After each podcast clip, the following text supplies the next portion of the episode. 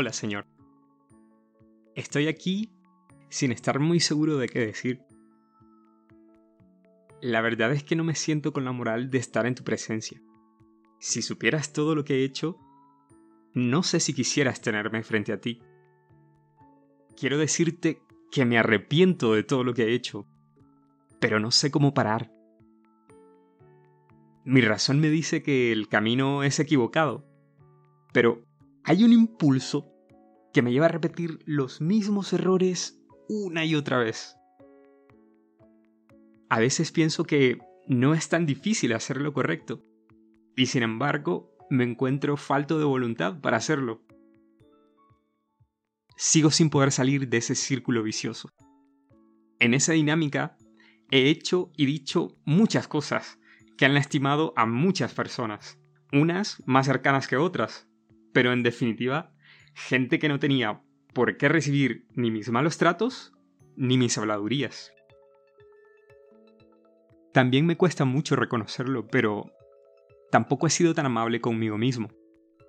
No quiero hacerme la víctima, ni mucho menos, pero no puedo negar que mi mente y mi cuerpo resienten mis malos caminos.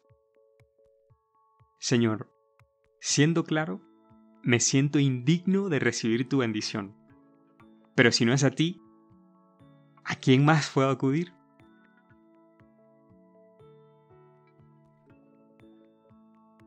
Te basta mi gracia, pues mi poder se perfecciona en la debilidad. Sigo tratando de entender esas palabras.